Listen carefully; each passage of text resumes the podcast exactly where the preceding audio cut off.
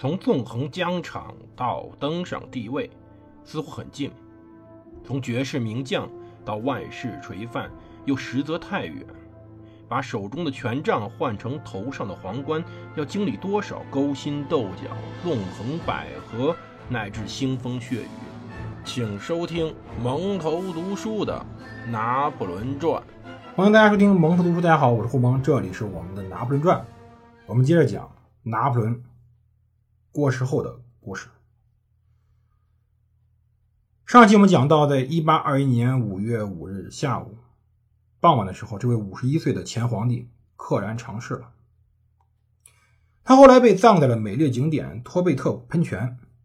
他的葬礼呢，配有全套的军事荣典。托贝特喷泉距离长林有一英里，不时被柳树隔断。他生前也经常来这里。他遗体只穿着猎骑兵上校的制服。英军第六六团和第二十团的掷弹兵沿着山阳道把棺材抬到墓地。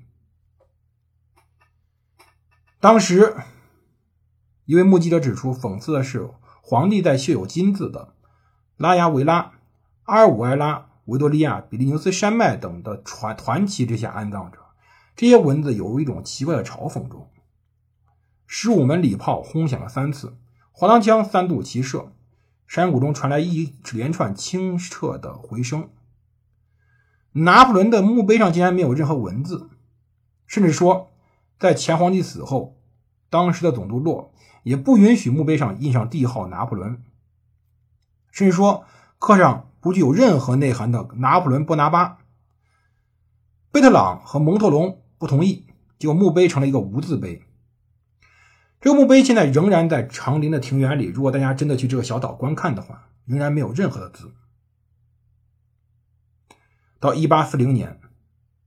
随着政政治的变化，随着整个风潮的变化，当时贝特朗和古尔格把拿破仑的遗骨从岛上带到了巴黎。十二月二日，也就是在皇帝奥斯里茨会战和皇帝加冕的纪念日，巴黎为他重新举行了盛大的葬礼。当天天寒，但葬礼队伍穿过巴黎时，估计有一百万法国人在两侧的路线上。排列着，为他默哀。拿破仑最终被葬在了巴黎荣军院里。当时，苏尔特、蒙塞、乌迪诺、格鲁希这四位元帅出席了葬礼，而贝纳多特、马尔蒙、维克托这三位还在人世，但他们已经明确的反对了拿破仑，所以没有来。拿破仑死后，路易马尔尚给长林图书馆开了清单一共有三百七十本书，皇帝的文文学品味明显不拘一格。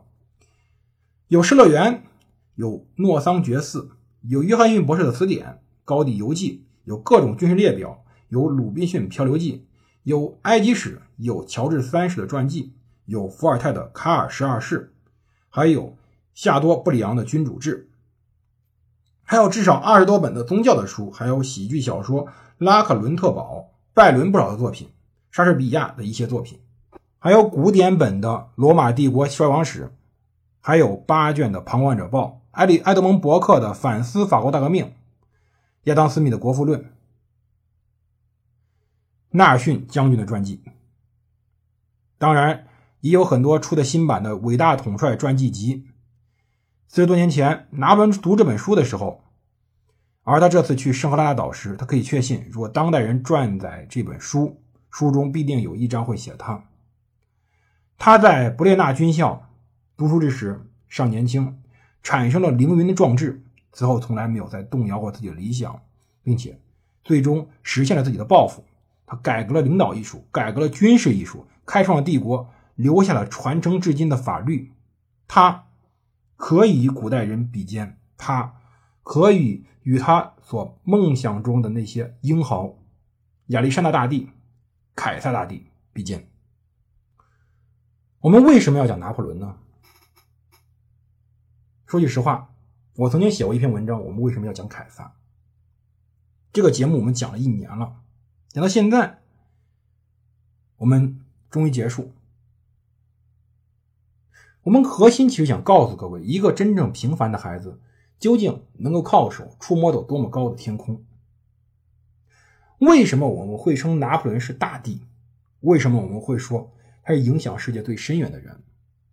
我们这个节目中所讲的他的问题无数，他风流成性，他暴力，他举他非常固执己见，但是他这些错误、这些缺点丝毫不影响他成为这个世界上永远占据一席之地的人。在任何一本的教科书中，拿破仑这个名字必须提及。在任何一本教科书中，他甚至占有超过几页的份额。他是现代法国的奠基人，一个时代是以他命名的。在威尔杜兰特这个美国人所撰写的世界文明史中，一套煌煌巨著，最后一册便是以拿破仑为命名的《拿破仑时代》。他命名一个时代。他1793年到法国之时，他是个一文不名的政治难民。六年后，他靠军事政变上台，他是个军官。这一身份永远是我们在整个节目中最重要的。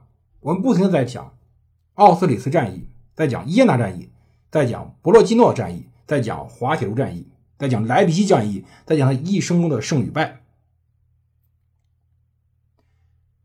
他大量文字。还论述了他自己的血统、他的出身、他的启蒙思想、古代世界给予他的灵感。他在布列亚军校与巴黎王家学校教育比上述因素更具有影响力。他的很多信念设想来自于他的军人思想，军队让他身奉实用智慧的重要性，因此才能有了后面的等级制、后面的法律与秩序。他的艰苦奋斗，他的勇毅身心。他是一名远远超脱于。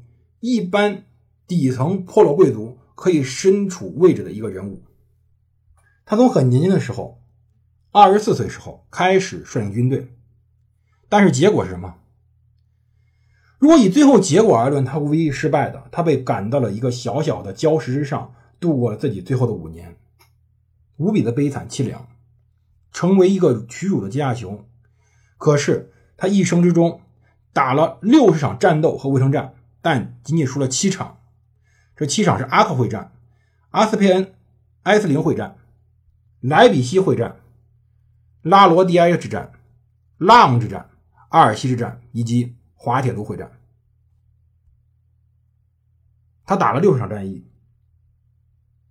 说句实话，最后几场战役足以抹灭一切，可是呢，他却制定了更为重要的。民法典，他说句实话，依单单依靠军事成绩来说，他不是最伟大的征服者，但是他是近代史的巨人，因为他政绩不如战绩，他制定了民法典，他把当时法国混乱形势用秩序与强权给压制下来。在一七九五年时，他在巴黎街头用葡萄弹扫射雅各宾派的时候，在随后他制定民法典的时候。在一八零四年，他自封为法兰西共和国皇帝的时候，看起来他自相矛盾，看起来他既是个共和派，又是个封建派，但是刻画了他最重要的统治特征：他信赖并维护法国大革命最好的层面，也就是法律面前人人平等、理性政府、精英政权。他丢弃了无法维继的各种制度，他抛弃了非常奇怪的革命力，他抛弃了荒唐的至上崇拜。他结束了共和国衰亡时出现的腐败、人人唯心、超级的通货膨胀。而要知道，现代政治，无论是现在的美国、英国还是法国，精英政权、法律面前一人人平等、财产权、宗教宽容、世俗教育、财政的健全、高效政府等理念，到现在为止，仍然是世界上任何一个强大国家最核心的理念。在他统治生涯中，他从漩涡中挽救了很多类似的概念，而且把他们写入了我们刚才说的那部民法典，巩固他们，并且通过这些远征战争去传播他们。即使在1815年末，法国被迫退回到拿破仑时代之前的疆界，可是第一，对内他所重新构建的那个国家已经稳固了，波旁王朝复辟以后，根本没有任何能力足以扭转局局面。他的内政措施，即使他憎恨的人把他恨到骨子里的波旁王朝的那些路易们，仍然要坚持着，仍然要使用着，甚至存续了数十年，甚至是数百年。而对外，他的理念使得法国成了革命的新急先锋。他的理念向外传播，使得周边的国家开始逐渐接受他的理念。随后，法国把他的理念传播到意大利，传播到了德意志地区，传播到了荷兰，传播到了更遥远的俄国。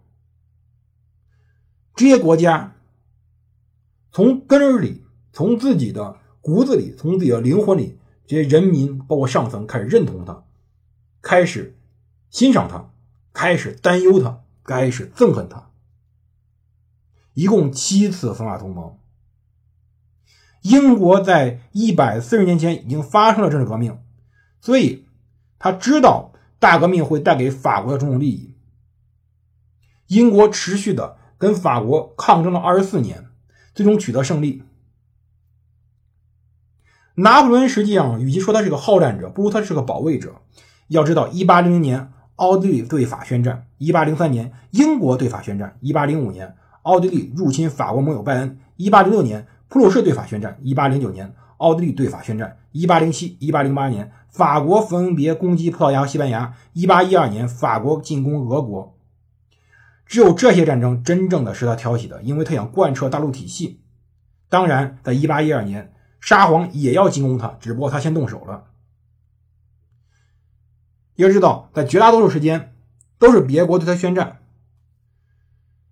事实上，从一八零三年亚眠条约开始。一直到一八一二年，他至少四次给英国送去不同的求和倡议。革命战争时间和拿破仑战争时间，一共牺牲了约三百万名军人和一百万名平民，法国人占了一百四十万左右。拿破仑必须为这些死亡负责，但是如果只考虑人性，只考虑人性，就别打仗了。他不是那个时代唯一的战争贩子。甚至不能被指控为首要的战争贩子。从1866年开始到1815年华铁卢会战这一百多年间，一半时间英法都在打仗，而在大革命爆发之时，拿破仑只是个中尉而已。拿破仑只不过选择了一种新的国际秩序的建立方式，决心通过征服来建立一种新的国际秩序。他希望开创帝国，他希望把法国延伸到最为广大的距离。可是，欧洲的特点在于它不是中国，欧洲没有任何一个民族可以长时间统治另一个民族。土耳其人统治希腊了三百六十三年，西班牙人统治荷兰了一百五十八年，奥地利人统治北意大利和荷兰了八十年。没办法，他们始终没有办法融合在一起。甚至在南斯拉夫统治当时巴干地区那么多年以后，出现了严重的种族仇杀，一分为八。今天的人已经忘记了有南斯拉夫这个强大的国家，今天的人已经忘记了有苏联这个强大的国家。而拿破仑又有魅力，他支资助了大量的基础，比如说，他和天文学家、化学家、数学家、生物学家尊重他们的研究。并且甚至资助他们，他资助各种的对于国家有利和不利的研究，而他的敌人为了限制他，在打败他之后，英国、俄国、奥地利、普鲁士为首建立了一套维也纳体系，希望能建立一个军事体系，希望能够瓦解工业资本主义发展之后那种工业工业资产阶级壮大必然结果的革命阶革命阶段。维也纳体系中，英国重新的控制了欧洲，平衡了欧洲，达成了欧洲实力的均衡。世界国际中心仍然留在欧洲。维也纳体系保证着封建专制可以在拿破仑去世之后继续维持着。实际上，就是把拿破仑那些努力解放的、努力占据的、把自己主精神传播上去的那些地方，重新置于民族压迫之下。维也纳体系相比拿破仑的统治。更是一种逆流，一种反动。拿破仑用战争向欧洲输出革命，而欧洲的封建君主用这个体系压制革命，怎么可能压制得住呢？他们无论如何划分，无论如何协约，最后结果是必然出现崩溃。没办法，历史的逆流永远阻挡不了历史的潮流。维也纳体系本身矛盾甚多，也会逐渐日益瓦解。其实，到一八四八年是出现当时的革命浪潮时，它已经出现了崩溃了。西班牙和意大利资产阶级革命，希腊独立运动，后来出现的法国七月革命、比利时革命、波兰十一月起义，以及尤其是一八四八年欧洲革命接连冲击，最后这个体系逐渐开始解体。到一八五三年克里米亚战争爆发以后，维也纳体系再也不存在。即使它有些遗留，那些封建主的遗留，到一战之时荡然无存。